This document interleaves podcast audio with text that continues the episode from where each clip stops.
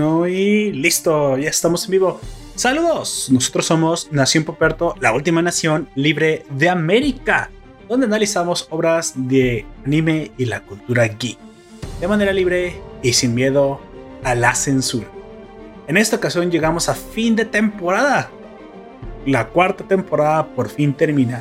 Tenemos un recuento de nuestras obras favoritas vistas durante toda esta temporada del 2021, lo que más nos gustó y por qué de las top 3 series de cada miembro de la nación. Así que, pues quédate para ver si compartes con nosotros nuestros gustos o también nos puedes dejar qué es lo que a ti te gustó. Así que ponte cómodo porque comenzamos.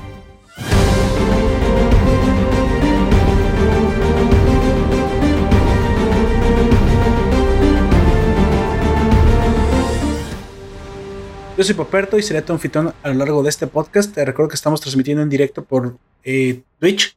Ya sabes que si nos quieres escuchar en vivo cuando hacemos esto, te puedes suscribir a www.twitch.tv diagonal Nación Poperto y puedes encontrarnos cuando emitimos normalmente los fines de semana o a veces incluso entre semana los, los directos. Así que pues bueno, en esta ocasión me acompaña el hombre con los chinos más frondosos de este lado del continente. Por favor, preséntate. Hola, buenas tardes, noches, días. Aquí vamos a estar hablando de lo que pues hemos visto a lo largo de este año y que nos haya gustado.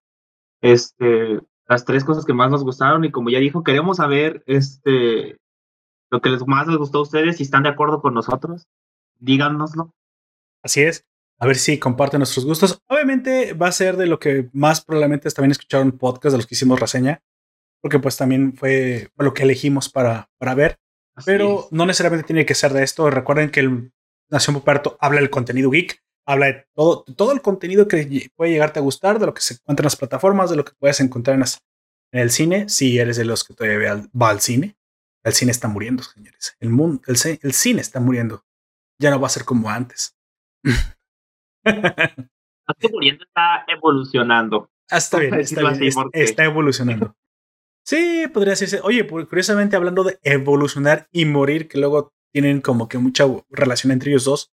Acabo de ver un documental en YouTube. Parece ser que tiene muchos documentales que recientemente se han liberado. No sé si liberado, pero comienzo, a ver que la plataforma está muy, muy poblada por documentales de Discovery, National Geographic. No sé si los derechos de, de autor los hayan liberado o algo así. Sobre todo de de series enteras de, evolución y todo esto. Bueno, ya sé que ahí últimamente la gente ya no ve ciencia, ya no ve este tipo de cosas. Siempre son los menos. Pero hablando de eso, vi una, uno que, voy a que les voy a recomendar si no lo han visto, que precisamente fue el cómo fueron sucediendo las eras de la, de la vida antes de la aparición de los dinosaurios. Estamos muy acostumbrados a que se hable de los dinosaurios como los grandes eh, los grandes animales exitosos de nuestro tiempo. Y la verdad es que sí, 150 millones de años habla de una hegemonía que hasta el día de hoy ninguna clase de ser vivo ha logrado, logrado tener. Sin embargo, estos documentales que encontré, creo que se llamaban La historia de la Tierra, algo así, los pueden buscar, están en un canal que se llama Watop, que me, que me gustaron bastante. Nos habla precisamente de cómo fue la vida antes de los dinosaurios. O sea que antes de los dinosaurios hubo algo, ¿no? Puedes decir, bueno, pero qué tan interesante puede ser si los dinosaurios, pues Jurassic Park y todo esto, pues son interesantes porque son grandes, como tú dices, grandes lagartos, que está mal dicho porque los dinosaurios no son lagartos, vienen de los lagartos, pero no son lagartos, ellos evolucionan, están más emparentados con nosotros. Los pollos. Y, y, con nosotros de cierta manera, ¿eh? Con nosotros de cierta manera, porque esta capacidad de que tenemos de pararnos en dos patitas y andar, Así como cuando a Ariel le dieron sus piernas para que Eric se, fijara en ella. Este, eso, eso lo tenemos. sí, exactamente eso lo tenemos nosotros. Eh. Son los primeros animales que se pudieron parar en dos patas. De hecho, es curioso porque podrás decir, entonces, lo que los diferencia de los lagartos es esa capacidad de ser bípedos. Así es. Y aunque ya sé que me pueden decir, pero Poperto, hay muchos animales que andan en cuatro patas. Sí, sí, claro. Sí, hay muchos animales que andan en cuatro patas, pero eso no quiere decir que no puedan sostenerse en dos patas. Aunque sea como para, no, alcanzar un fruto o, algo así. Un poco apoyándose en algo más, siguen teniendo esa capacidad porque por la forma en la que están, por ejemplo, los cocodrilos o los dragones de Komodo, tienen que hacer un esfuerzo demasiado grande para poder, y, y, no es que se paren ya en dos patas, sino que se acomodan en forma diagonal. Ah, ¿Ven por qué las aves son los, son los dinosaurios? Es, las aves andan en dos patas. ¿Han visto una ave que anda en cuatro patas? Pues no, ¿verdad? Todas las aves andan en dos patas porque precisamente esta fue la, la diferencia evolutiva, hablando de eso, la diferencia evolutiva de los animales que fueron exitosos. Es decir, ahí te está diciendo algo la naturaleza, ¿no? Han sido más exitosos los animales de dos patas que los de cuatro. Chan, chan, chan, chan. Y siendo así, pues buenas noticias, porque nosotros somos bípedos. Sí, ya sé que a tu prima, la de la, la de la moral distraída, le encanta ponerse en cuatro, pero eso es otra cosa. No estamos hablando de eso. Una cosa que le guste y otra cosa que sea necesaria. y, muy, y, muy su libertad, claro. Si las mujeres ya, ya, ya pasaron por una segunda y tercera ola de liberación sexual, como para que ya no se les vea mal, ¿verdad? Sería muy extraño que hoy, no sé, hubiera alguna clase de movimiento político en el que obligara a las mujeres a volverse a vestir como monjas, ¿no? Y que aparte dijera que está a favor de la mujer sería como algún oxímoron, algo así. Eh, toda similitud con la realidad es mera coincidencia. bueno, hablando de cosas que no me va, que no, no hacen que me funen, vi este documental y es curioso porque antes de los dinosaurios hubo varias extinciones, ¿sabías eso? Pero fuertes, o sea, ¿no crees que uno o dos animales se murieron? No, e, extinciones que llegaron a barrer casi que por completo la vida. Y dices, ¿what? De, de pura chingadera andamos aquí, o sea, somos el resultado de una no, ya no de un dado que tiraste y cayó en siete, no. Eh, somos el resultado de agarrar un bote de dados, aventarlos y que caigan todos en siete, güey. O sea, así de pequeña es la probabilidad de nuestra existencia. Y aún así existimos, güey. Esa me parece. Me parece que este tipo de cosas. de los dinosaurios hubo más extinciones, extinciones a ese grado. Mira, precisamente la que le pasó a los dinosaurios, esa fue la última gran extinción. Siempre han habido extinciones, pero específicamente la de los dinosaurios fue la tercera gran extinción. Antes de ellos, eh, durante el Pérmico y creo que después eh, del Devónico, eh, ya, me, ya, ya sueno como National Geographic.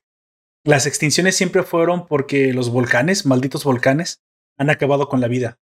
Si bien el de los, dinosaurios fue causado por el meteorito que pues levantó gran humo, hizo que estuvieran volcanes y todo esto y pues acabó con las plantas porque tapó el sol y eso a su vez acabó con los dinosaurios. De hecho, está un poco mal dicho que decir que es un poco reduccionista de decir que el meteorito acabó con los dinosaurios.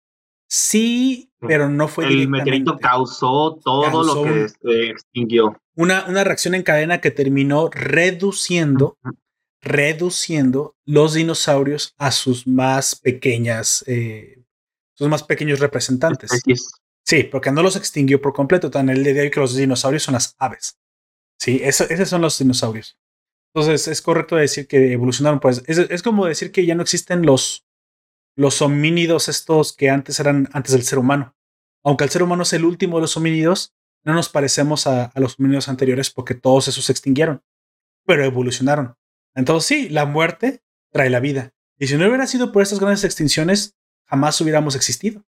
Entonces dices, bueno, si lo pones de esa manera, eh, entonces somos exitosos porque hemos sido los animales que mejor se adaptaron incluso a las grandes extinciones. Nuestro tamaño es pequeño. Podrás decir, ¿te imaginas tener el tamaño de un dinosaurio? Pues ya les digo yo que no fue tan buena idea tener el tamaño de un dinosaurio, ¿eh? Porque eso fue lo que causó precisamente su extinción. Los pequeños animales. se necesitan muchos recursos para los animales más grandes. Nosotros no somos ni tan pequeños ni tan grandes porque eh, si en algún momento llega a pasar algo, probablemente también nosotros nos vayamos a la mierda. Oye, y me encanta porque tengo aquí en el stream The End.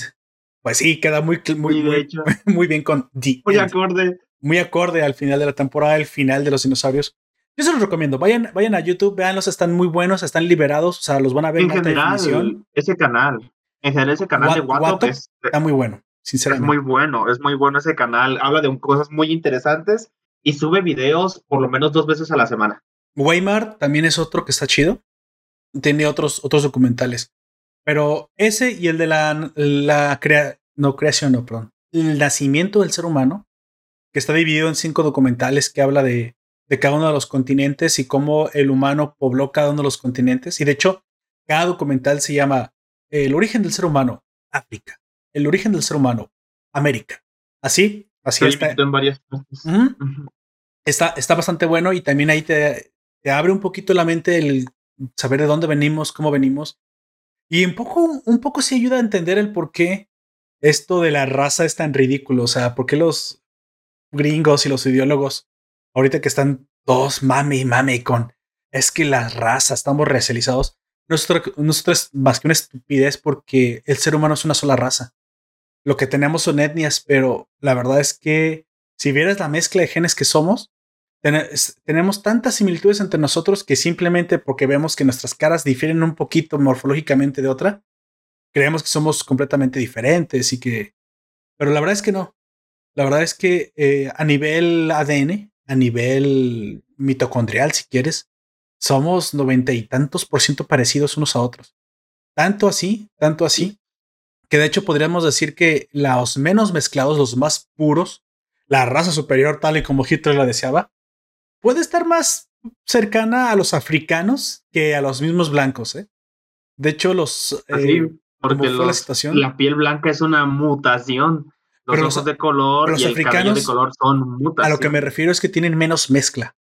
Los, los demás están súper mezclados. Y aunque tengan algo de mezcla, entre ellos debe haber muchas menos mutaciones, porque ah, como allá se originó, claro. la gente se mantiene de esa manera. Ahora, las mutaciones son una mejora de la raza. Y eso sí podrías decir que si en, de, cierta manera las adaptaciones y las mutaciones y las mezclas generan razas superiores, pues yo no me quiero poner acá muy, muy, em, muy alemán, pero los hispanos, los mestizos, pero sobre todo los mestizos, vendríamos a tener un poco de superioridad genética, ¿eh? Y ahora más te lo dejo. Si al rato quieres que en general, lugares en los que está más globalizado porque es donde... Que le hagamos la guerra al mundo. Con la, sí, sí podemos, ¿eh? De verdad. O sea, la excusa ahí está. Somos superiores. Eh, queremos hacer limpia étnica y sí, discursos de odio y todo eso. Total, no, sé. Ay, no, ahí te lo dejo. a levantar la mano eh, eh, en este momento, Mi totalitario interno, güey. Es mi totalitario interno que de repente me traiciona. Mi dictador interno, bueno, no, es, pero es cierto, ¿eh? O sea, los mestizos, los mestizos, los, los latinoamericanos, tal vez sí lo voy a decir así, para sacar a España y que no quede duda, los latinoamericanos somos la raza superior.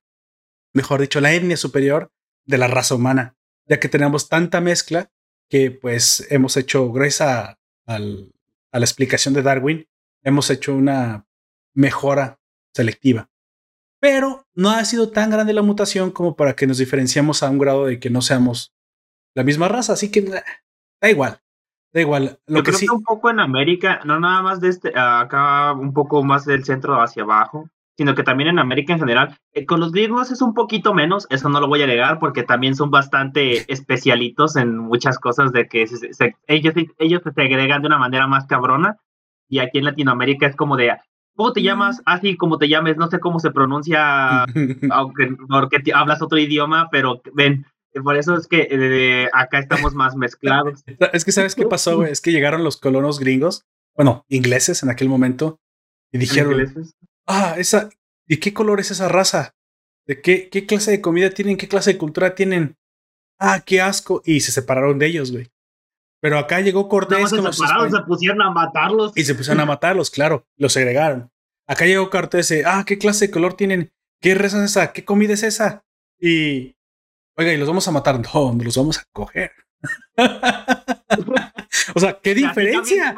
qué diferencia, pero, Hace el amor y no la guerra. No nomás los mataban. Hace el amor y no la guerra, güey. No como los, eh, los, ingleses de esas épocas que nomás se la eh, incluso hasta les daban dinero por entre más gente mataran que, verga. Mira, hoy en día la están pagando con creces, ¿eh? Los anglosajones hoy en día están pagando esta poca disposición a la mezcla étnica.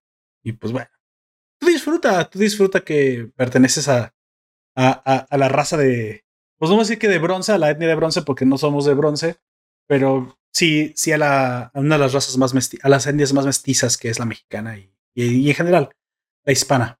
Bueno, Ahora, para avanzar, precisamente quiero, les traigo un par de, notas, un par de noticias a los que nos están siguiendo, a los que han seguido Nación por parte de nuestro tiempo.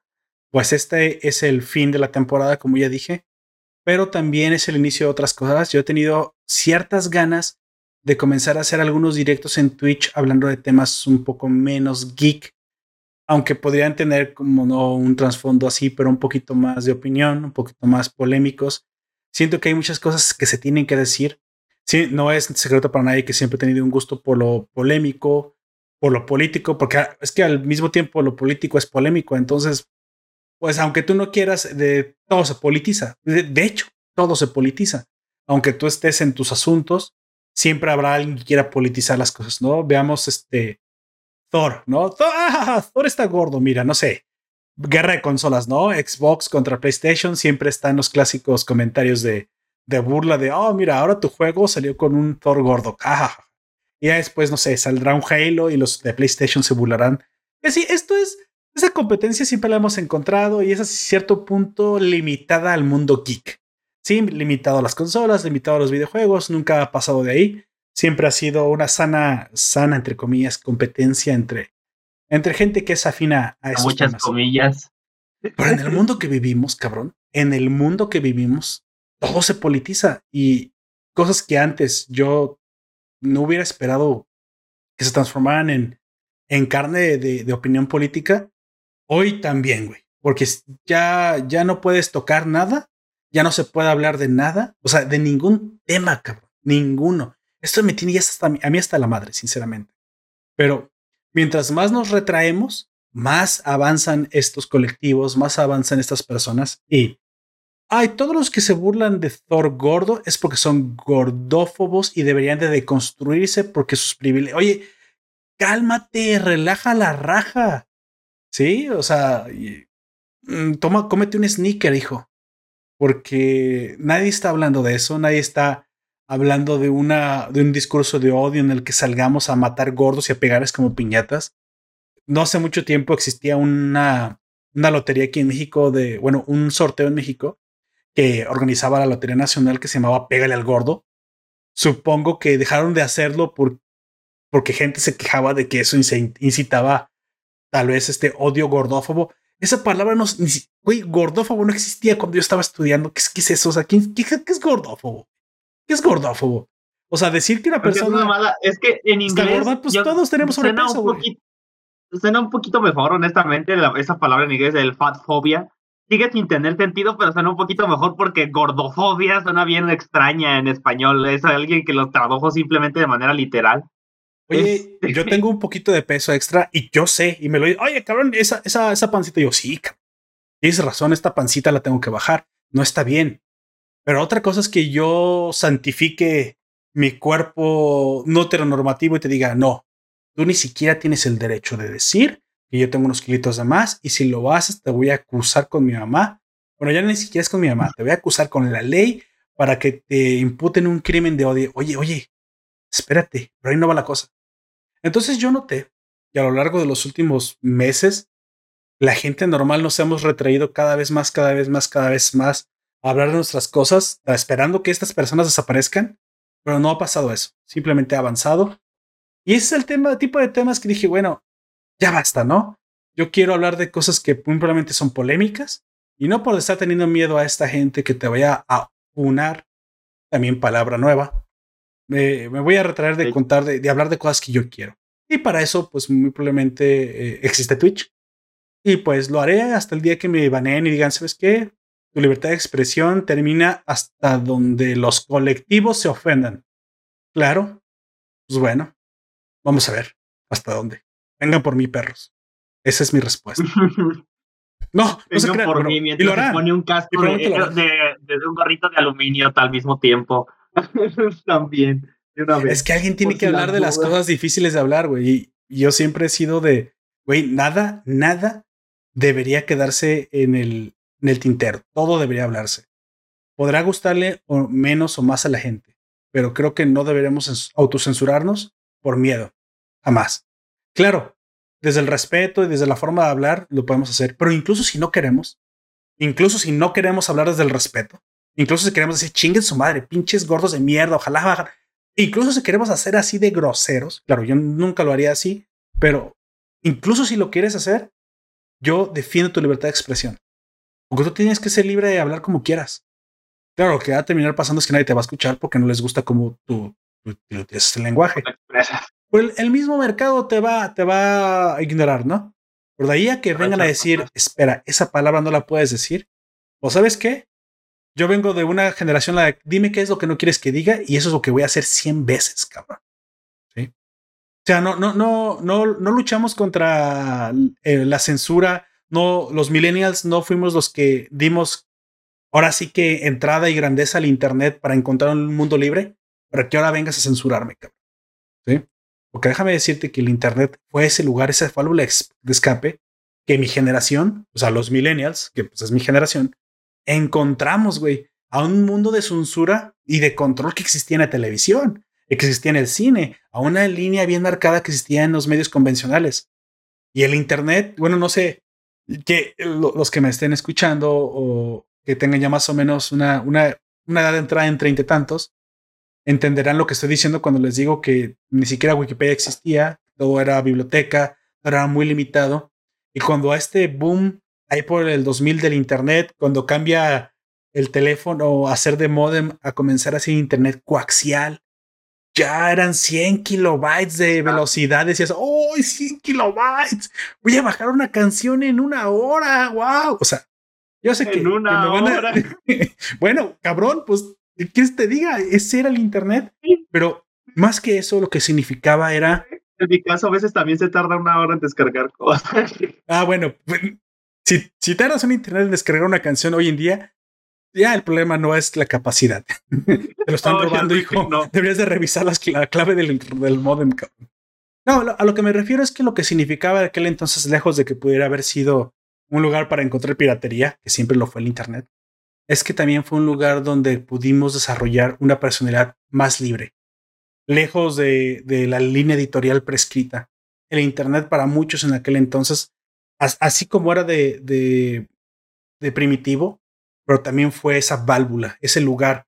Muchos nos enamoramos de eso y de hecho muchos creamos nuestra modus vivendi, elegimos carreras, elegimos trabajos que integraran que fuera, del cual Internet fuera el la parte integral, ¿no? Porque quedamos tan anonadados de, de, esta nueva carretera de la información, porque así se le llamaba antes, ¿eh? Ya no lo escucho muy seguido. Por el Internet se le llamaba la supercarretera de la información. ¿Por qué? Porque era el lugar donde podías encontrar información. Ya la información dejó de ser el privilegio de unos cuantos.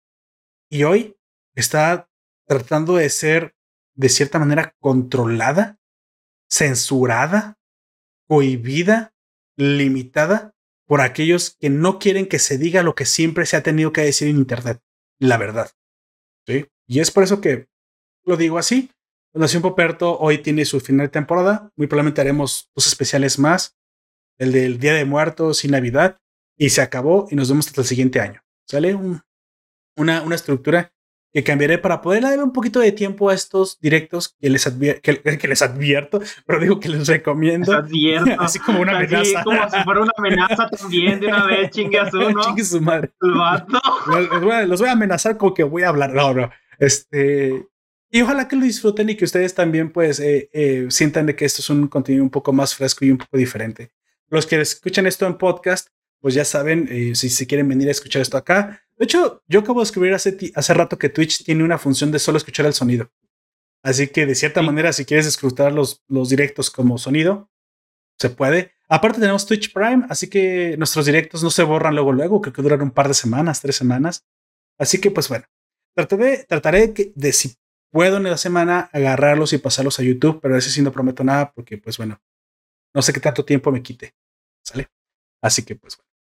Vamos avanzando. Ahora sí, ya después de esta breve, breve introducción y estos anuncios y, esta, y este aviso del nuevo contenido, me gustaría que comenzáramos precisamente a hablar de lo que precisamente se trata esta, esta emisión, que es, vamos a decir, nuestros tres materiales favoritos, lo que más nos gustó de, del mundo geek este 2021.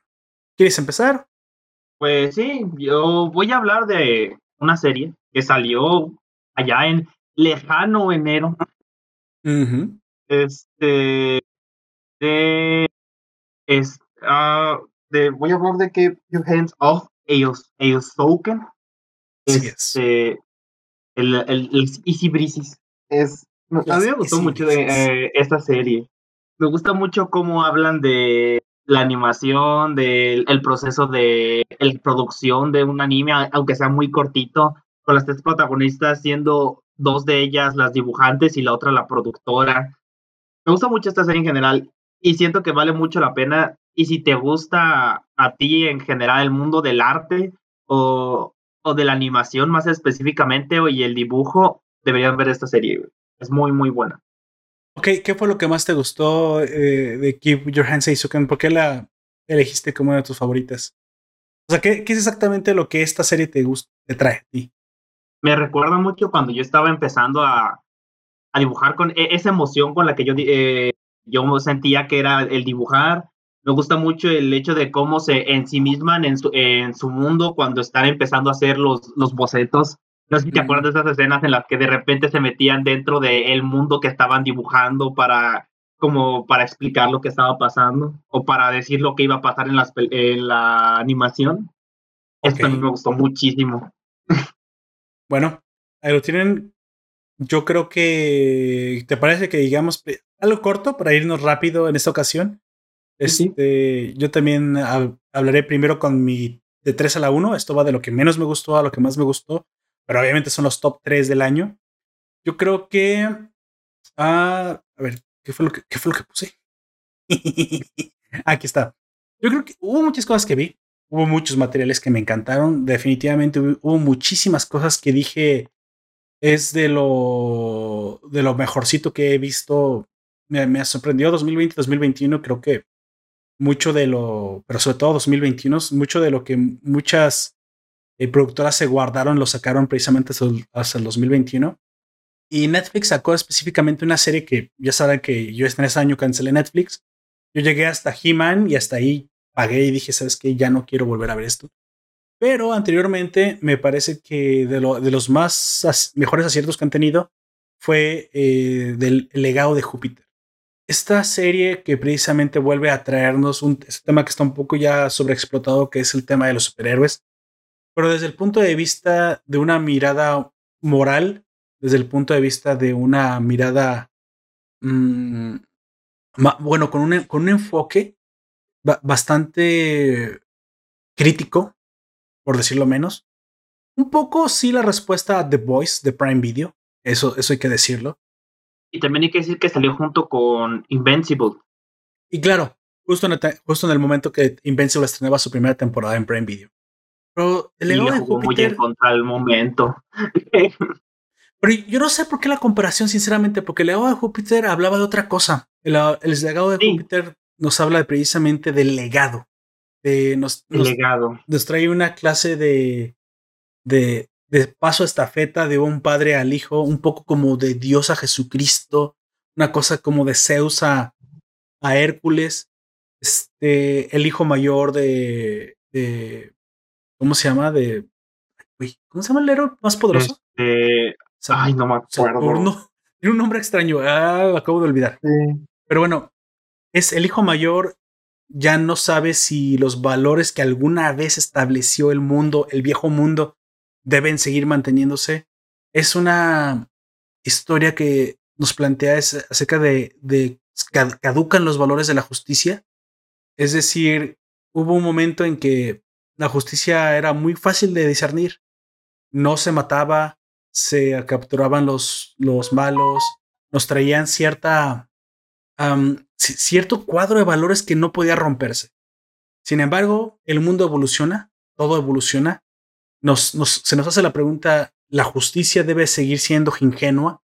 ¿Debe ser esta justicia eh, bonachona en la que se trata de tratar bien a los malvados, de, de solo capturarlos, aun cuando los malvados cada vez más se organicen y cada vez más atenten contra los héroes y, y, causen bajas, porque comienzan a haber muertes importantes en la fila de los héroes. Es un poco la trama de Injustice. Aquellos que conocen Injustice de DC, este mundo alterno que es un videojuego, pero al mismo tiempo es un cómic donde Superman se vuelve vengativo.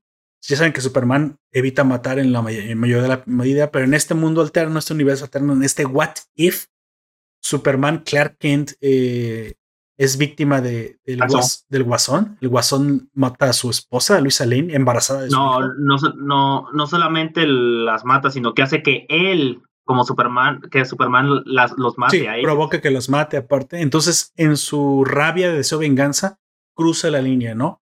Mata. Y mata por venganza.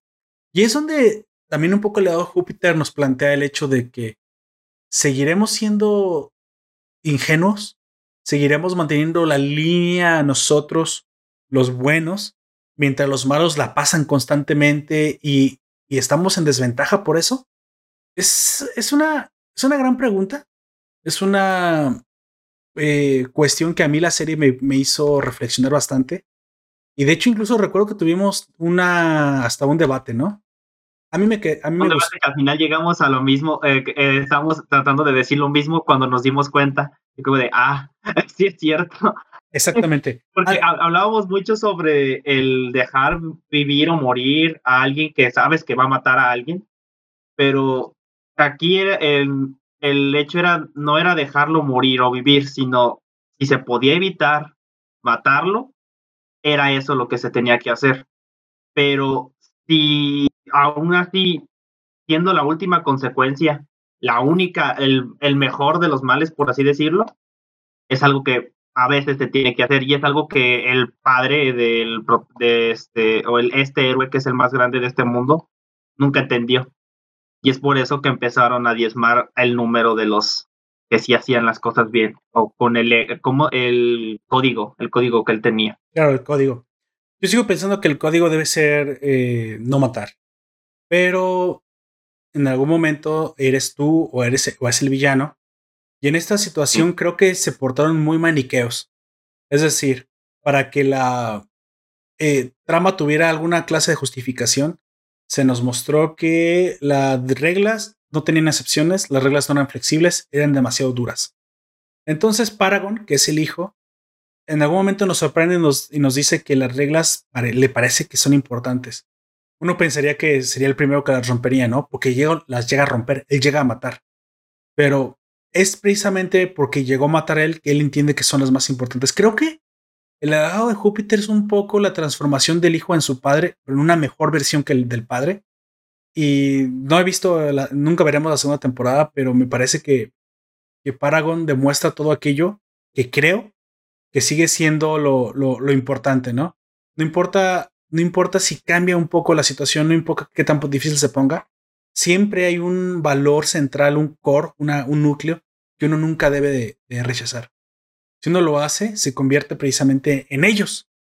hay un, límite que uno no debe de pasar. Claro, con sus debidas excepciones, con su debida flexibilidad. Eh, Paragon creo que nos demuestra que matar en defensa propia, cuando en verdad se está en ese límite de prácticamente ya no te dejan elección, bueno, pero solo, que, solo que sea eso. No, no está bien, sino que es aceptable. Sí. Su padre dice siempre hay otra forma. Mm, hay veces que no lo hay. Sí. O hay veces que aunque no, aunque la haya y tú te equivocaste, tampoco te debes de atormentar. Y también eso es lo que nos demuestra. O sea, Paragon, creo que a lo mejor no vas a estar de acuerdo con lo que te voy a decir, pero Paragon creo que sí está de acuerdo con los viejos valores. El problema es que él se dio cuenta que no está a la altura para que esos viejos valores se cumplan. El no matar nunca solo, solo puede ser el lujo de un súper poderoso héroe. Y solo Superman se puede dar ese lujo, no matar nunca. De alguien tan invulnerable como lo era su padre. Es un poco por ahí, ¿eh? Es un poco por ahí. Yo ya un poco más pensando el hecho, creo que más, más bien es, no es que las reglas estén mal, es que nosotros no estamos a la altura de las reglas. Pero bueno, ahí lo dejo. Ahí lo dejo, porque si no nos eh, dejamos hablando y, es, y no es el punto. Por esa, esto y por otra razón más fue lo que también le doy mi tercer lugar de, del año a Jupiter's Legacy. Amigo, tu segundo lugar, tu número dos. No tengo un sonido, debería haber bajado un sonido de tambores, ¿no? De un redoble de tambor. Este. Por favor. Bueno, yo voy a hablar de Jujutsu Kaisen. Jujutsu este Kaisen, la revelación de la, del año. Ya sé. Este, yo ya había empezado a, no a leer el manga antes de que saliera el anime, pero ya, ya había como empezado a intentar informarme más o menos un poco sobre la trama y todo eso porque me había llamado un poco la atención. Este, y cuando se estrenó fue como de, vaya, es, es mejor de lo que yo me esperaba. Este, si, si ves que yo siempre tengo esa regla de que ir sin expectativas para, no que, para que no te decepciones. Y aún así a veces llegan a decepcionarte algunas cosas. No esperaba nada este de ti y aún así me decepcionaste. Pero aquí en Jujutsu Kaisen fue, en contrario, me gustó más de lo que esperaba, pero aún así, eh, como ya dijimos en su momento, como cuando hablamos de él, sí es, está muy buena la serie, pero flaquean algunas cosas como el poco peso que le dan a la muerte de un personaje en específico. Este, o ese tipo de cosas, porque, pero eso ya yo viendo, leyendo el manga, porque en cuanto se terminó yo me puse a leer el manga, este, eso empieza a cambiar. E, e, e, ese tipo de cosas empiezan a cambiar. No quiero decir mucho spoiler, pero la, eh, una de las quejas que tú tenías era la actitud de, Itadori eh, de que, que, se veía como demasiado positivo o que le, se veía que le daba muy poca importancia específicamente también esa muerte. Mm. Pero ya en la segunda parte se ve que empieza a reaccionar de una manera más a la segunda parte del, del anime. Pues esa reacción no, eh, empieza a incrementarse más y más a lo largo de la serie porque tiene un cambio de actitud bastante, bastante significativo, vamos a decirlo así. En el, de hecho, es en el siguiente arco eh, que, se, que sigue, el, el, el, siguiente que es el del incidente de Shibuya, el cual ya también, por, de, por cierto, ya se confirmó la segunda temporada hoy en la mañana de YouTube, que ya nosotros ya, ya lo veíamos venir, pero ya, está en producción, oficialmente está en producción. Así de que a lo mejor en el a, mediados o a finales del año que viene la vamos a estar viendo. Perfecto. Sí, yo, yo, también la espero. Sinceramente me gustó mucho. Creo que también, o sea, la, la, producción está hecha para que sea así. Es un shonen, un shonen de los que ya sabes que le avientan los billetes, ya saben que va a pegar, saben que va a gustar, es otro My Hero. Eh, bueno, otro al nivel de My Hero, otra, otra producción así. Y pues bueno, tenían que hacerlo muy, muy, muy mal, mal para que no nos guste, porque pues bueno, trae toda esta herencia. Y aparte trae referencias. Muy interesante. Referencias visuales, incluso a Naruto y a Bleach, ¿no? Como un poco de, de guiños a, gente que, lo va a reconocer. Así que, pues bueno, eso también tiene su propia identidad. Ese de los japoneses todos lo saben hacer mucho, muy bien. Saben hacer plagio sin que parezca plagio. Bueno, no plagio, saben hacer homenaje sin que parezca plagio.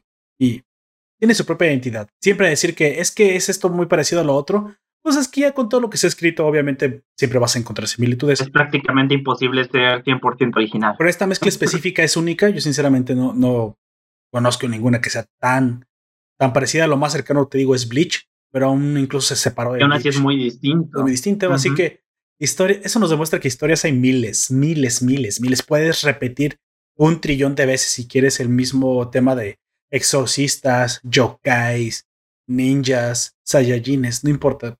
El cómo es el que importa, no el qué. Y ahí tenemos que los japoneses pues nos demuestran.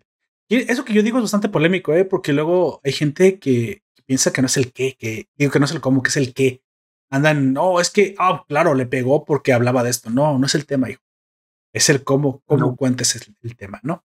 Bueno, Jujutsu Kaisen, Siempre es gran cómo cuentas una historia. Exactamente, gran recomendación, creo que del, también de lo mejor de la temporada. Redoble de tambor. redoble, inserta sonido de redoble de tambor. Es un, como un motor.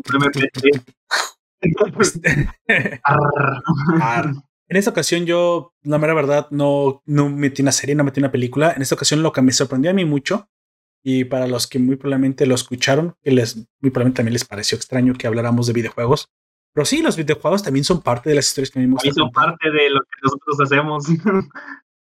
y Outriders, específicamente un videojuego. Fíjate, voy a hablar un poquito de la historia del videojuego, el, eh, del cómo llegué a jugarlo porque nunca lo, comenté, fue una cosa bien extraña. Yo, después del COVID, ahí por febrero que me dio COVID, bueno, marzo ya se sentía bien, ya incluso ya estoy vacunado y todo. No había vuelto a tocar un videojuego por eso de que pues uno queda un poco, pues este, como, como lento. Yo qué sabré decirte, o sea, una cosa bien extraña que, que te pasa después del COVID. La recuperación llega a tardar incluso algunos meses. Entonces eh, quise como que dije, bueno, para no perder, para no aburrirme, he dejado para un videojuego o algo. Entonces coincide con que un amigo que tengo en Canadá, que se llama, no importa su nombre, eh, él me dice, oye amigo, fíjate que tengo una copia extra de Outriders, ¿quieres jugar conmigo? Ahora que veo que estás dando por, te encuentro en Steam y te encuentro conectado. Y yo, pues bueno, sí, sí, claro que sí. Ya sabes, es que estuve algunas semanas, de todos modos, eh, no, no pude ir a trabajar en las tardes eh, al trabajo, estuve haciendo home office, o sea, tratando de recuperarme porque en verdad quedé un poco jodidor. Entonces, eh, digo, me ve, me lo pasa.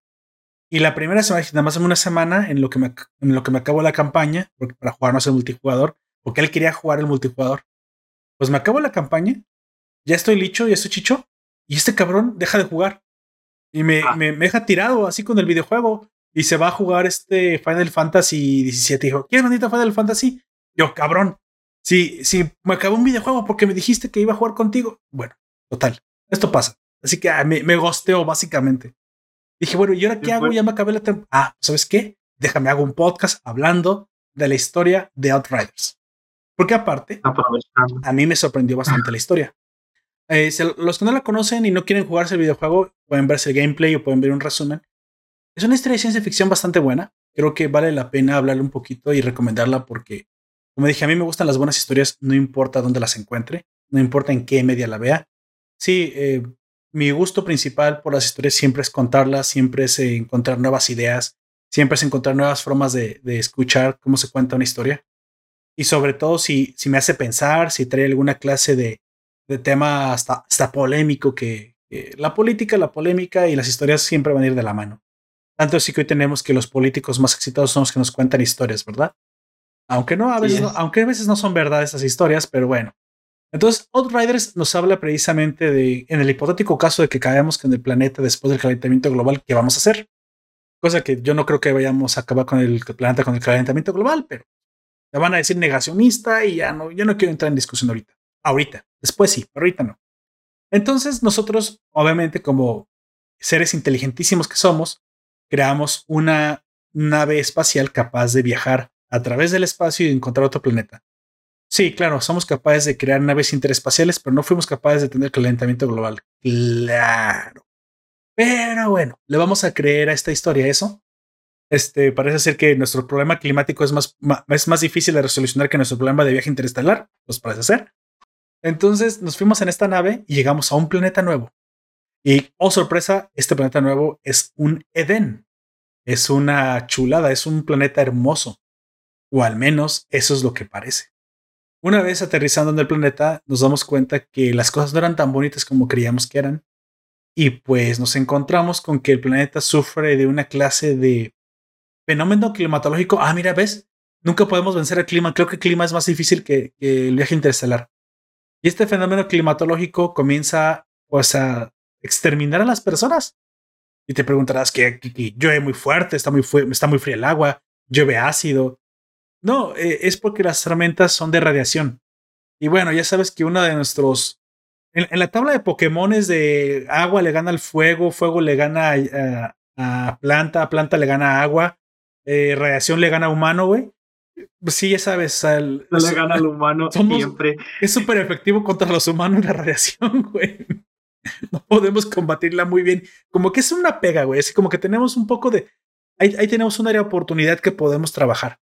Entonces, la radiación nos extermina y estas tormentas son radioactivas. Te dirás, bueno, eh, no todo podía ser color de, de, rosa, no todo podía ser este, miel sobre hojuelas. ¿Qué hacen los humanos? bueno, los humanos comienzan a, a, tratar de refugiarse de la, de la tormenta, pero toda la premisa de este videojuego, toda la premisa de esta gran historia que les recomiendo otra vez, vayan, vayan a buscarse un, un gameplay en, en YouTube, que es, yo les garantizo que lo van a disfrutar. Aparte las gráficas son impresionantes, son buenísimas, son el Unreal Engine, eh, pero con DirectX 12, o sea, se ven muy buenas. Square Enix es el desarrollador, así que aparte es calidad, ¿no? Entonces, esta radiación, aparte de ser, de ser alienígena, no a todos nos pega por igual y hay algunos de nosotros que esta radiación no nos mata. ¿Y qué pasa, amigo? Que lo que no te mata te deja lisiado. Ah, sí, eso también, eso que tú dijiste también. Ah, también un poquito de lo otro. un poco de esto, un poco de lo otro. ¿Qué haces besando la lisiada o Jack? Bueno, entonces esta radiación, sí, no, nos, nos hace más fuertes, ¿no? Entonces, da la casualidad que uno de los, el protagonista que tú traes, que es un mercenario, pero para no hacer tan larga la cosa, este protagonista es realmente un, para términos prácticos es un policía, o digamos que es un alguien de protección. Es un héroe. Va a acabar pronto. Él sufre la radiación, pero es de las pocas personas que la radiación no lo mata y lo convierte en un superhumano. ¿Sí? Capaz de. Pues tienes su super regeneración, super fuerza, eres súper rápido, eres súper resistente y aparte comienzas a exhibir poderes psiónicos. Así muy, muy de poderes psicoquinéticos porque quedaste como pues, como vas de cuenta como si fueras un X-Men, cabrón. Quedaste bastante chetado, bastante overpower de, de, haber sobrevivido. Entonces se presume que ya no eres un humano, güey. Ya eres más que un humano, Ya eres un, un ser humano capaz de controlar la radiación con tu, con tu cuerpo, porque sobreviviste y le incorporaste. Para no hacerte la larga, la historia habla precisamente de que nosotros que tratamos de sobrevivir después de la pérdida de la Tierra en este nuevo planeta, ahora también tenemos que enfrentarnos a nuevas amenazas y gracias a que también seres humanos han podido subir la radiación y son nuestros nuevos héroes, estos héroes nos tendrán que abrir camino para que no nos extingamos, ¿no? Esos, estos héroes tendrán que defendernos de las amenazas para que no nos extingamos.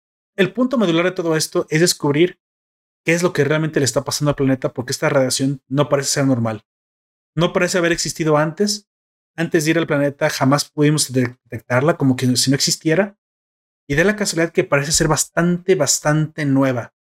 Es decir, podría incluso ser una radiación, tormentas de radiación que no, que no estaban ahí antes de que llegáramos. La gran pregunta es, ¿el planeta está vivo? ¿Los planetas están vivos? ¿Los planetas nos sienten? ¿Sienten la amenaza? ¿Sienten la plaga que es el ser humano? ¿El planeta nos quiere exterminar? La, radiación no es otra cosa más que su sistema inmune de defensa funcionando.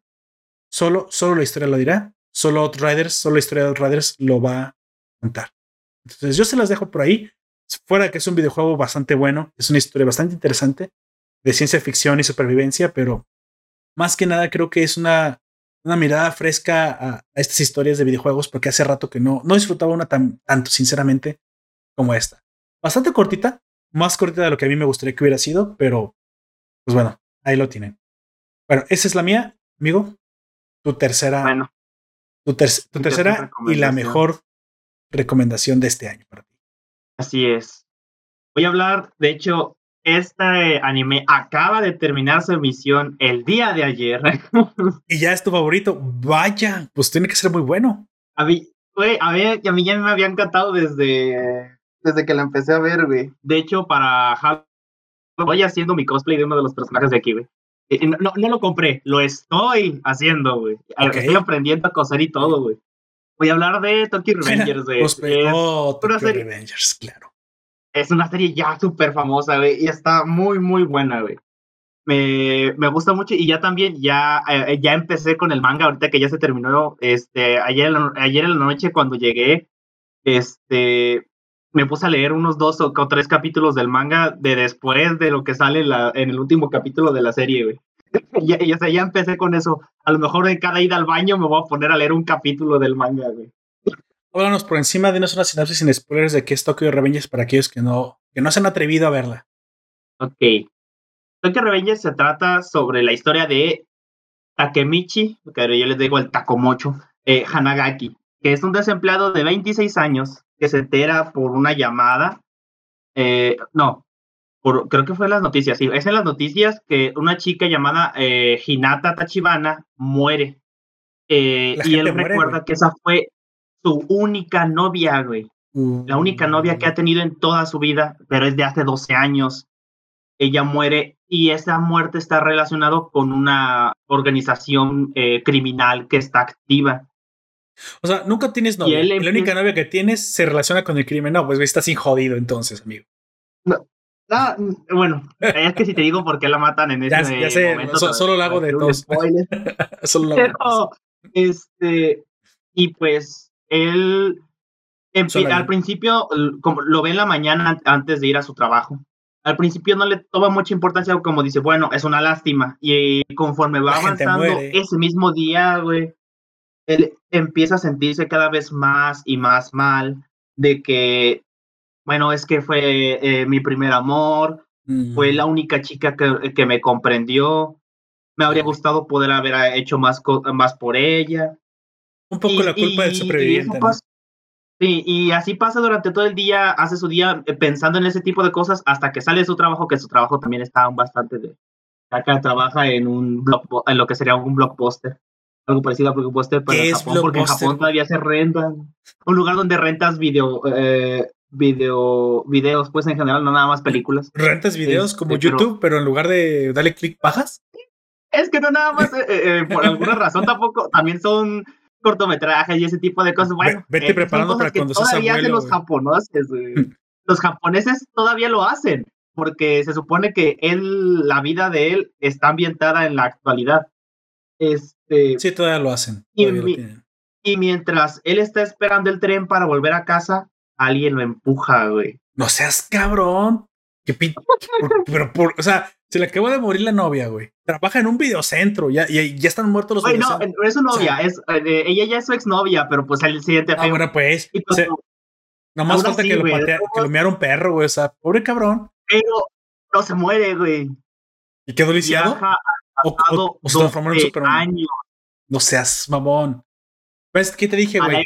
Lo que no te mata te hace más fuerte o te convierte en un superhumano, güey. Y eh, de hecho, esa es la época en la que él es, apenas iba a empezar a andar o que ya andaba mm. con Hinata. Vaya. Y entonces eh, en su mente empieza, eh, su, su misión es evitar que Tachibana Hinata muera. Amigo. Pero entre eso, él se va uniendo a, una, a un grupo que la oh. Tokyo Manji. Ok. Que es una pandilla de muchachitos que se agarran a putazos de vez en cuando entre sí.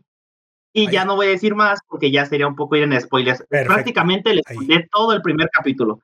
Y con eso es suficiente para enganchar. Yo nomás te este comento que espero que no haya tenido el tipo 20 años, porque hace dos años ya tiene 8. No, tenía 26. 26. El vato. Ok, sí, o sea, es, la edad suficiente para que el viaje en el tiempo no, no involucre pedofilia ni nada de eso, ¿verdad? Muy fuerte. No, porque el, vato no está tratando de andar con ella, sino ah. que en este punto ya no es tanto estar con ella. 12 años es mucho tiempo, güey. Sí, es evitar que ella muera. Lo, ella no, eh, sí la, la, aprecia y todo, pero él, es algo que, eh, su relación es algo que él ya superó.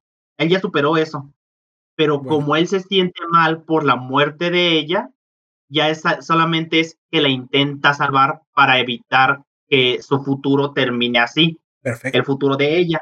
Pero inconscientemente también cambia cosas que no son el futuro de ella, porque así son los viajes en el mm, tiempo. Sí, pues claro. Sí, luego Mayuri muere, pero no, pero luego Cristina no. Y bueno. Está, está bastante interesante. Yo recomiendo mucho esta serie. Este, eh, si no la han visto, denle una oportunidad. Este, y pues yo ya estoy cosiendo estoy cosiendo el uniforme, uno de los uniformes de la Tokyo Manji, de los de ahí. Debería estar aquí en el, stream conmigo, güey, en video con tu, con tu, con tus cosplay, güey. Ah, es que todavía está terminado. Para octubre creo que va a estar terminado. Bueno, está bien. Ahí lo tienen. La, sí, creo que la, la, la cerista del pastel, qué mejor decir para Ojak. Y por último, Creo que lo que finaliza esta emisión muy probablemente es, la cerista del pastel para mí. Es la serie que más me gustó de este año o lo que más me ha gustado durante en lo que va de este año. Todavía no descarto, el año todavía no se termina, pero pues la temporada se termina de Nación Poperto, entonces pues bueno, tenía que cortar en septiembre, ¿no? El, ¿Por qué en septiembre, Poperto? Preguntarás. Es porque en septiembre arrancó todo. Es cuando inició todo esto. Y es también cuando, cuando acaba. Para mí, es algo muy, muy reciente y sí, sí es porque pues me llegó, ¿no? Me llegó, me gustó muchísimo eh, y créeme que fue a revisar el año entero, pero es una de las cosas que más me ha gustado, es de las que se me volvieron mis favoritas instantáneas, un clásico instantáneo, algo muy similar que me sucedió cuando vi Code Geass en su momento, para los que no saben, Code Geass es mi anime favorito, sigue siendo hasta el día de hoy para mí una obra maestra. Y por todo lo que tiene que ver, ¿no? Todo lo que, todo lo que conlleva. y lo seguirá haciendo por mucho tiempo, honestamente. Code Geass es un anime muy bueno. Se le acercó mucho Steins Gate, que es mi segundo, porque Steins Gate pues tiene ese tipo de cosas que a mí me gustan, que muy probablemente tiene un símil parecido a esta que voy a decir, que es Rascal Does Not Dream About Bunny Girls and Pie, que es mi serie favorita de este año, el material que más me llegó, que más me gustó, y por una sencilla razón, ¿no? Esta serie habla precisamente. Ah, tiene, tiene fantasía, tiene ciencia ficción, tiene romance, pero más que nada tiene estas, estas ideas que te hacen eh, pensar. Tiene esos planteamientos que te hacen imaginar, que te hacen echar la, la, imaginación al vuelo, que te hacen ponerte en los zapatos del protagonista, que sí, es un poco el protagonista que clásico del anime que todos nos, nos encantaría que nos pasaran, un protagonista masculino eh, se define también como las waifus que logra, que logra acomodar alrededor de él. Pues bueno, esta no es la excepción. Creo que, pues, la, la Bonnie Girl Senpai, que es esta, la, la chica de, que fue la waifu del año del 2021 para Crunchyroll, pues es una coprotagonista bastante interesante. Es una protagonista que le da mucha fuerza. Pero no sobre todo eso, no es todo, ah, ya veo por dónde vas, pero te gustan las chicas bonitas. Más que eso, me parece que. pero sí, sí, este claro. no solo es eso. No, nomás es eso. El punto de la superación personal, eh, que, se, que se habla mucho de, del sacrificio personal, de la superación personal, de, del punto de vista. Me, me encanta cuando se lleva al mundo real esos conceptos abstractos que no podemos articular de la, de la vida cotidiana, como el hecho de que en la serie este, se hable de que cuando tú tienes cierta edad, cuando eres adolescente, tienes mucho estrés en tu vida. Este estrés te hace sentir, pues, de mil maneras. A veces invisible, a veces eh, te hace sentirte de, maneras eh, como muy, muy ¿cómo, decirlo? De, maneras muy especiales. Básicamente, drama, drama, drama adolescente. Pero te has puesto a pensar. Adolescente, porque eres adolescente. Adolescente, que eres adolescente. ¿Qué pasaría si esto se convirtiera en la vida real? Si esto, si esto realmente reflejara lo que está pasando. Como la chica del vestido de conejo, que pues nada más con decir esto, que se volvió invisible a, a todas las personas porque ella se sentía invisible, entonces dejaron, dejaron de verla. Y ay cabrón, ya se está volviendo real. O sea, esto ya no es, ya no es algo como te sientes. Ahora, ¿qué está pasando, no? El misterio durante mucho tiempo me llamó mucho la atención. Pero más que nada, el, el punto de vista del protagonista en el que él trata de, de discernir cuál es la mejor solución para los problemas que cada quien va teniendo en cada capítulo, ¿no? Es una serie con muchas aristas, es más profunda de lo que parece, una protagonista muy bonita y, y aparte una, una historia interesante. Claro, te tienes que quedar en las explicaciones superficiales que te da la serie porque no tienen demasiada explicación, no es una ciencia de ciencia ficción pura, pero sí es una, ciencia, una serie de, de ciencia ficción humanista con una con muchas moralejas de fondo y con con historias que te hacen pensar. Claro, tiene cierres de los que a mí me gustan, un poco de sacrificio, un poco de, de, de esto, del, um, un poco del karma también, el, el, cómo el karma te recompensa si tú haces bien las cosas. Un poco lo que, lo, que le pasaba a los hermanos Elric, ¿no? Este, O sea, el mundo no es justo, no esperes que sea justo. Y no, es, no existe un principio de equivalencia realmente. Pero si lo haces bien y obras de manera, pues, que no esperes nada a cambio, puede que en algún momento, pues, recibas, recibas más de lo que piensas. Recibas más de lo que piensas, porque sí sucede. Sí sucede. Nada más que el problema es que muchas veces estamos esperando que, que haya, eh, obramos por interés automáticamente y no siempre pasa, ¿no? Todo, por todo esto y mucho más, eh, Dreaming About a Girl's Pie a Bonnie Girl Senpai me parece que es una de las mejores series que he visto y la mejor que vi este año, sinceramente. Me trajo muchos recuerdos, mucha nostalgia y es por eso muy probablemente que también lo tuve que poner en este lugar. Así que pues bueno, me gustaría escuchar, me gustaría leer lo que ustedes tienen que decir. Si alguno de ustedes también tiene su top 3 este año, por favor coméntemelo y lo estaremos hablando en la siguiente emisión de esta publicación.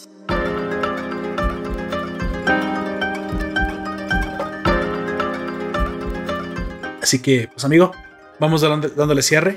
¿Algo más que decir? Últimos comentarios. Fin de temporada. Ya un largo camino hasta aquí, ¿no? Dos años desde aquella primera emisión, ah. una aventura bastante interesante. Empezamos con Boku no Hero. Sí, eh, nuestro primer video de todos fue Boku no Hero. Boku no eh, Hero. Ya, al, Chile me decepcionó esta temporada, ya no me a decirlo. Ah, está mal. está, muy, está bastante mal al principio. De, todos los primeros capítulos son bastante malos, la verdad.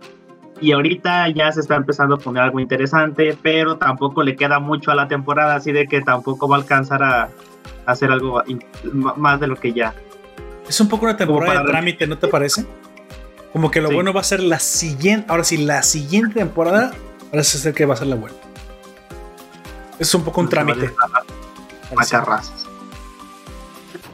Pues bueno, Así que pues me voy despidiendo. Ya ni siquiera cambié la, imagen del directo, me distraje. Ni a veces pasa. Ah, sí, a veces.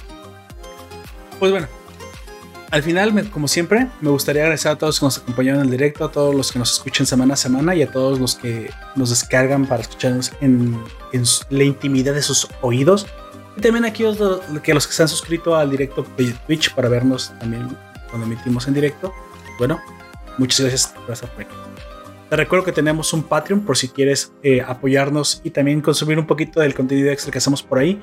Aparte, aviso que los audios de los, de los directos que comencemos a hablar en el que ya bauticé con un primer capítulo, Lord Poperto Show, comenzaré a subirlos a Patreon eh, solamente como beneficio exclusivo para los que nos apoyen.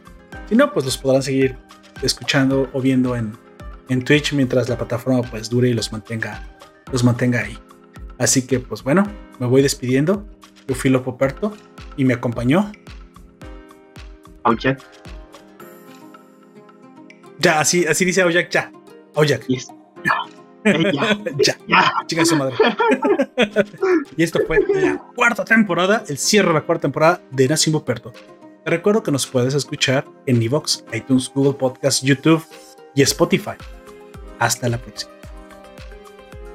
Aquí es donde al final pones como en, en Loki o en esas series de Poperto e Aoyak volverán en la cuarta temporada, quinta temporada. Así no. Chan, chan, chan, chan. Debería ponerlo. De hecho, no he cortado el stream. No lo sé. Y si me traigo un poco de cereal y como enfrente de la gente. Ah, qué asco. Nos vemos.